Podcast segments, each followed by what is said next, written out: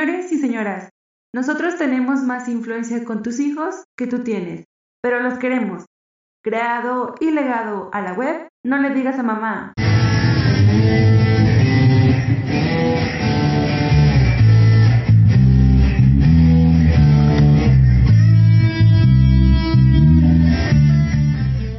Saludos, terrícolas. Nos encontramos en una emisión más de su podcast favorito.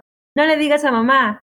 Y sí, sí, esta vez yo, la voz más meca y tartamuda y con más muletillas del crew de No le digas a mamá, se ha robado el protagonismo para llevar a cabo esta nueva emisión. Pero antes de decirles de qué va a tratar este nuevo podcast, quiero recordarles que nos pueden encontrar cada martes un nuevo episodio del podcast No le digas a mamá en los podcatchers iTunes, Spotify, iBooks y Google Podcast.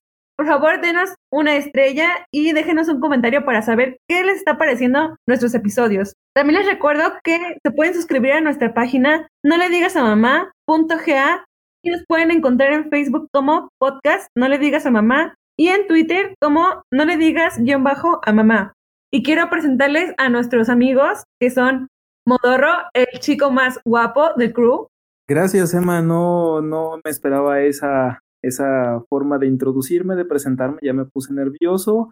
Este, bueno, muchas gracias por invitarme y les mando un cordial saludo. Ya saben, estoy guapo por si a, algún, a alguien le interesa. Chicas, aparte de guapo, es, tiene toda una personalidad y es muy amable. También tenemos a Cainis.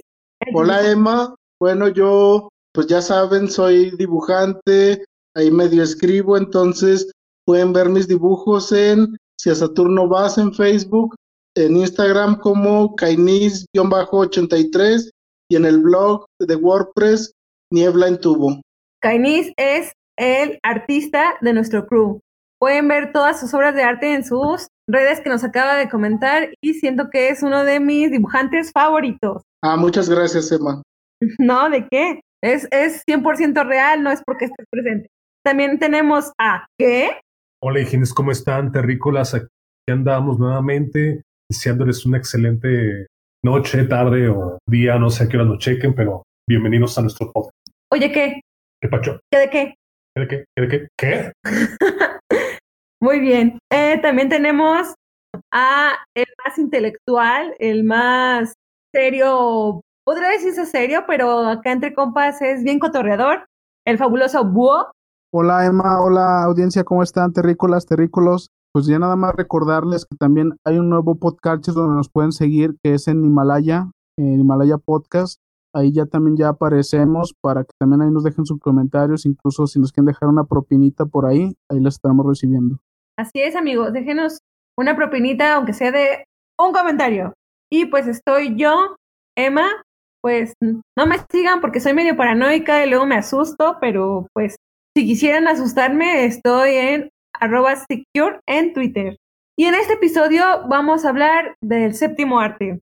¿Y por qué? Pues porque el séptimo arte es el mejor arte de todos, porque incluye todas las demás artes que existen. Por ejemplo, tiene escultura, tiene música, tiene, no tiene todo. Pero en particular vamos a hablar de aquellas películas que nos hicieron llorar, ya sea la primera película que recordemos como tal, que nos hizo llorar, que nos hizo sentir gas lacrimógeno en nuestros oclayos, o simplemente, si no fue la primera, la que recordamos como que nos hizo sacar estas lágrimas con más sentimiento.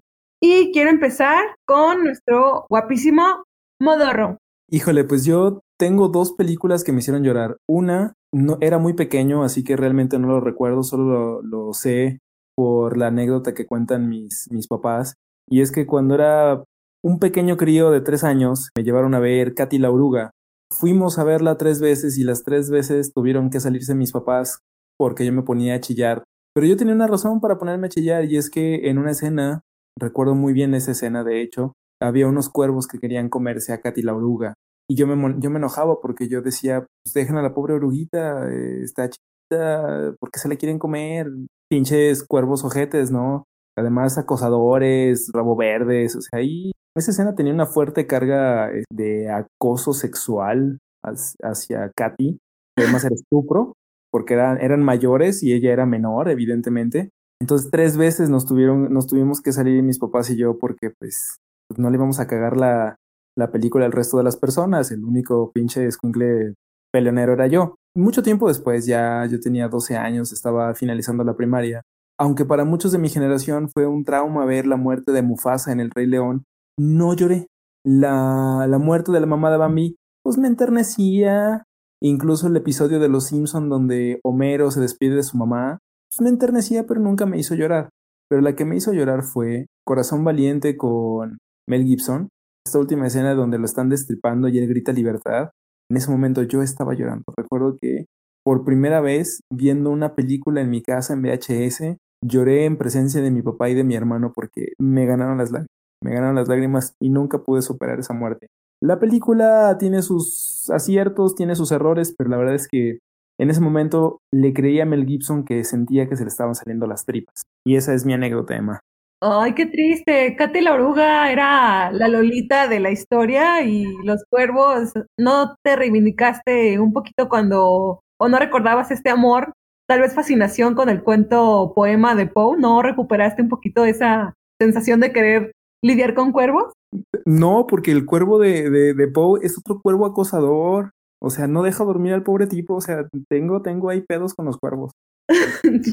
los que no lo son, bienvenidos. Muy bien, ahora sigue la anécdota, película de nuestro artista Kainis. Eh, gracias, Emma. Bueno, yo la verdad soy una persona sumamente emocional, sentimental.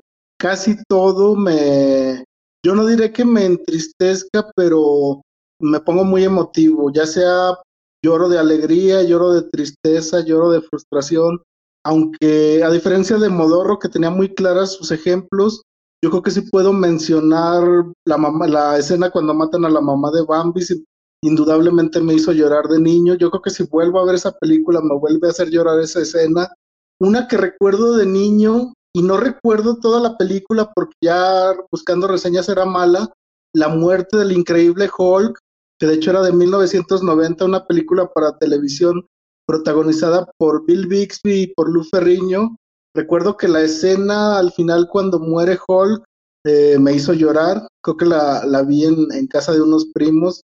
Yo, yo aparte siempre para esto aprovecho que si están las luces apagadas, pues eh, suelto las lágrimas así en silencio o, hago como que siempre mi, mi, muletilla es hacer bostezo y, y, me tallo los ojos. Entonces, si me toca, si me ven en el cine bostezando, es que en realidad estoy llorando.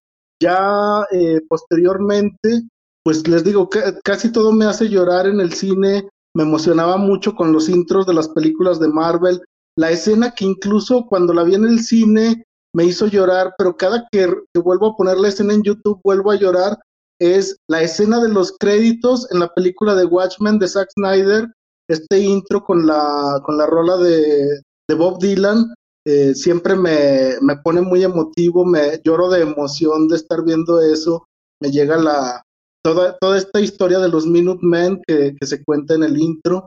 Y bueno, ya para cerrar, una película más o menos reciente que afortunadamente yo soy de los que van al cine solo, voy a, horas tempranas en las que hay poco público, entonces casi siempre me toca estar en una fila yo solo y puedo llorar a moco tendido sin problema fue la película, les va a parecer ridículo, la película intensamente, esta película de Pixar. Yo todo el tiempo, desde que inicia hasta el final, la pasé llorando toda la película. Y para cerrar la escena, también otra película de Pixar, esta de Oh, los primeros 10 minutos, cuando se ve desde este ruquito que se ve su historia desde que era niño con, con la niña que luego va a ser su esposa, esos 10 minutos, no puedo dejar de llorar cada que los veo. Entonces, pues esos son como mis, mis ejemplos de el llanto y el cine en, mi vida. Excelente, Kainis. Siento que concuerdo contigo en Watchmen, esa, esa intro con la canción de, de Times Are Changing. Y además de la versión extendida, pues se ve la muerte de Night Owl número uno. Eso sí que me parte el corazón. Eh, quien sigue en nuestra lista del cine lacrimógeno es el señor ¿qué? Pues Emma, a mí una de, de, las cosas que recuerdo de niño que me dieron mucha tristeza fue que mi jefe tenía gustos raros, era un friki a su edad y nos llevaba a Casa Terán o a lugares donde rentábamos películas muy, muy raras. Y una de esas películas que me acuerdo que solamente era un, era un video, parecía un video pirateado o bajado de la, más bien grabado de la televisión, era del pingüinito Lolo. Pinche pingüinito Lolo narra toda la vida, pero resulta que la película está cortada a la mitad, no tiene final. Y siempre que la veía el pingüinito está con su amiga pingüinita en, jugando en el hielo y de repente se fragmenta un cacho de hielo y se ve que los dos pingüinitos se van a la deriva y, al, y alrededor en el agua están los, los tiburones como rodeándolos y pues ya te imaginas que a esa edad cuando eres niño dices va a valer madre y se los van a devorar. Ese es mi, mi momento más triste donde sí pegué una lágrima y dije, ¿qué pasa con el pingüinito Lolo? No lo, no lo sé, en mis treinta y tantos años no sé qué pasó con el pingüinito Lolo. Ustedes me ven muy bien, chavos, pero la verdad es que cuando ¿qué? me contó su anécdota, yo le traté de conseguir esa película, toda la encontré con subtítulos en rosa. Entonces, pues no, de nada me sirvió haberla encontrado, así que, ¿qué? Discúlpame, hice lo que pude, pero no lo logré. Y el siguiente de nuestra lista de cine que nos hace llorar es la anécdota de Búho, el intelectual Búho. Sí, Emma, pues mira, yo, eh, al igual que los compañeros, tengo también eh, películas icónicas de la infancia, pero más bien la película que me hace llorar y que de plano no puedo ver, no tolero, incluso creo que Kainis coincide conmigo, es Un Rincón cerca del cielo, película mexicana de 1952, que protagonizan Pedro Infante y Marga López. De hecho, la película, si quieren olvidar el coronavirus o quieren olvidar este, esta vida, pónganse a ver. Es una película demasiado triste, al menos para mi gusto. Yo no, no puedo soportar. Ya cuando llego a la parte en la que este Pedro Infante que quiere abrirse camino en la vida, casado con, con Marga López, eh, llegando a la capital, hace lo correcto, pero ya saben que allá el que no tranza no avanza. Todo se les viene el revés. Y yo nada más llego hasta la parte, no recuerdo si es pasando la mitad de la película, un poco después, en la que se traga sus palabras Pedro Infante, termina de payasito de crucero pidiendo limosna después de esa escena yo ya, ya no paso de esa película. Para mí es una película muy fuerte. Eh, de hecho, aquí estoy dando la ficha técnica, la dirige Rogelio González. Aquí el género que manejan es, drama. Y otra película que les podría recomendar, esta no, no me hace llorar tanto, pero me conmueve mucho. Fue más, más actual de 2013. En francés, bueno, Modorro corrige mi pronunciación, L'Encombe de Jours o La espuma de los días que aquí también en México tradujeron como eh, Amor Índigo o Mood Índigo. Esta película basada en la novela de Boris Vian, narra la historia de un matrimonio entre el creativo entusiasta Colin y su amada Chloe, que pues todo se viene abajo por una enfermedad, ya para no spoilearles más. Entre el realismo mágico y la tragedia, a mí sí me conmovió mucho esa película, tanto por los efectos visuales, pues me hizo volver a creer en el cine. Esas serían mis dos películas. Pues excelente, que yo creo que no he visto ninguna de las dos. He escuchado entre pláticas acá con nuestro querido Kainis que la de Rincón dentro del en el cielo este, es una película así que literal rompe el corazón. La he querido ver, pero no sé si estoy lista. Y pues aquí van mis recomendaciones. Bueno, mi recomendación. Y esta película se llama Inhala o su título original es Blow de 2001. Aquellas admiradoras y amantes de Johnny Depp a lo mejor la han visto, es dirigida por Ted Dem y sale, como ya dije, de protagonista Johnny Depp, Penelope Cruz y Ray Liotta, que son los que más destacan del casting. Y está basada en un libro que se llama Blow, de cómo un muchacho de un pequeño pueblo hizo 100 millones con el cartel de Medellín y de cómo perdió todo de Bruce Porter de 1993. Y pues su título lamentablemente spoilea todo, todo de qué trata la película y el libro, pero en sí, aunque más o menos podemos darnos una idea de qué trata, pues es la historia en sí de cómo lo que te hace sentir mal, de cómo este niño que empieza con grabaciones tipo de cámara Kodak va creciendo y va terminando en un abismo cada vez más cruel de decepciones con su familia, de que lo tiene todo y al final se queda sin nada. Y es basada en, hechos reales de, de, este narcotraficante que se llamó, o se, bueno, aún está vivo, se llama George Young, que en realidad era un buen tipo, era y, es y, y fue en su vida un, un, chico muy amable, nunca se pasó de lanza con sus amigos, a pesar de que trabajó con Pablo Escobar, pues no era un mal muchacho, no era violento. Empezó en los 70 vendiendo marihuana en las playas de California, donde conoció a su primer amor y ahí ocurrió una tragedia. Y en los 80 termina, como dije, acá lidiando con Pablo Escobar, traficando cocaína en un cartel de Medellín para el sur de Estados Unidos. Entonces, es toda esta montaña rusa de, en donde tiene problemas con sus padres, su mamá es muy este, opresora, no sé cómo decirlo, y su papá, que es interpretado por Ray Liotta, es, es tan adorable y hay escenas tan, ay, no sé, yo cada vez que la veía, yo era muy chica, yo creo que tendría como entre 10 años tal vez, la veía, la vimos este, mi hermana y yo en la televisión, cada vez que la pasaban yo terminaba así llorando, cada vez, cada vez hay una escena en la que Rey Liotta le amarra los zapatos a, bueno, no le amarra los zapatos, los zapatos. Dice que un policía le estaba desamarrando o amarrando los zapatos a Johnny Depp y le dice, ahí es donde perteneces, amarrándole los zapatos a mi hijo. No sé por qué, esa escena se me hacía como que lo defendía a pesar de que su hijo vendía droga, no sé, yo creo que es una muy buena película. Bueno, en esta ocasión quiero recomendar un cómic que cada que lo leo me hace llorar. De hecho, de tanto en cada cierto tiempo como que para mí es necesario descargar, descargar lágrimas incluso para lubricar los ojos. Entonces digo, hoy es un día para, para leer este cómic. Es el número 13 de Sandman esta serie de Neil Gaiman. Y en este número que, forma parte del, segundo volumen, que es eh, de Dollhouse, te cuentan la historia de Hop Galding, que es un personaje inglés que vivió en el 1300. De hecho, cuando inicia la historia, está ambientado en 1389. Ese año va a ser importante. Entonces, en él, él mientras está en, está en una taberna, y hay varias personas en esa taberna, hay varias pláticas de, cantina. De hecho, a lo lejos se escuchan personajes, escritores hablando y se supone que está Chaucer cuando está apenas escribiendo los cuentos de Canterbury. Entonces, en esa taberna llegan eh, Muerte y Sueño, son dos de los eternos, escuchan a Hop Galding que dice que solo la gente tonta se, se muere por seguir la corriente, como que tienen la idea de darle la inmortalidad. Entonces dice Sueño, yo le, yo le digo, yo le, yo le explico. Y, le dice, oye, pues, ¿qué te parece si, si me cuentas qué se siente no morir y nos volvemos a ver en esta misma taberna dentro de 100 años? Y entonces se vuelven a ver en 1489, luego se vuelven a ver en 1589 y en ese preciso momento está William Shakespeare con Kit Marlowe y están platicando. Marlowe es un escritor famoso por, por una versión de, de Fausto. Eh, Shakespeare quiere, quiere escribir grandes obras, entonces hay un interludio donde Morfeo se le, eh, sueño se le aproxima a Shakespeare y le, le ofrece darle el don para escribir grandes obras.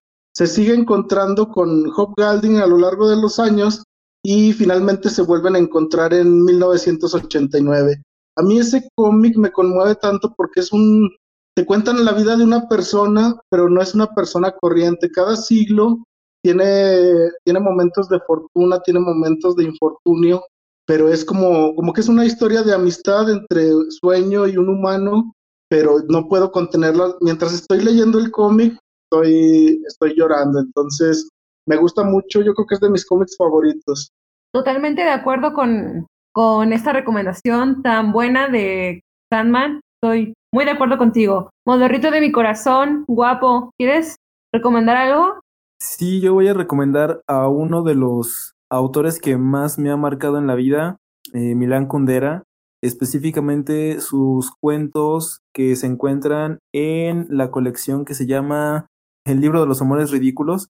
Eh, es una serie de cuentos muy divertidos, eh, no tan depresivos y existencialistas como la posterior obra de Milán Kundera, sino que son muy sarcásticos, muy cómicos incluso, y enternecedores hasta cierto punto, por lo que habla de los personajes. Y esa es mi recomendación, Emma. Excelente, excelente recomendación, Modorro. Señor Búho, ¿quiere recomendar algo? Sí, claro que sí. A mí me gustaría recomendar, tal vez no es tanto por esto de lo que nos hace llorar, sino lo que nos conmueve. para mí una de mis lecturas favoritas, mi autor favorito, Giovanni Papini. La novela que les quiero recomendar es Gok, esta novela que trata de este millonario misántropo que trata de llenar ese vacío que tiene, ese, tratar de enmendar eso que tiene contra la humanidad a través de pues estas eh, excentricidades que se dan o de desde contratar chamanes, viajar por el mundo, ir a tierras raras. Básicamente es como la historia está tipo Gulliver, viajando por mundos raros, pero a mí lo que me conmueve es, esto, que al final de todo te muestra esta soledad del personaje del millonario Gok y que al final en, bueno, no los spoileo, pero en el, en el último cuento o capítulo de, esta novela de viajes, el personaje se conmueve por algo que le pasa y vuelve a creer en la, humanidad. Muy bien, excelente recomendación, señor Búho. Y pues yo les quiero recomendar que sigan tomando medidas necesarias para no propagar este cochino virus, porque les recuerdo que yo estoy trabajando ahí y si ustedes se cuidan, me cuidan a mí también. El podcast de No le digas a mamá ha terminado. Este podcast ya se jodió. Nos escuchamos en otra emisión. Adiós.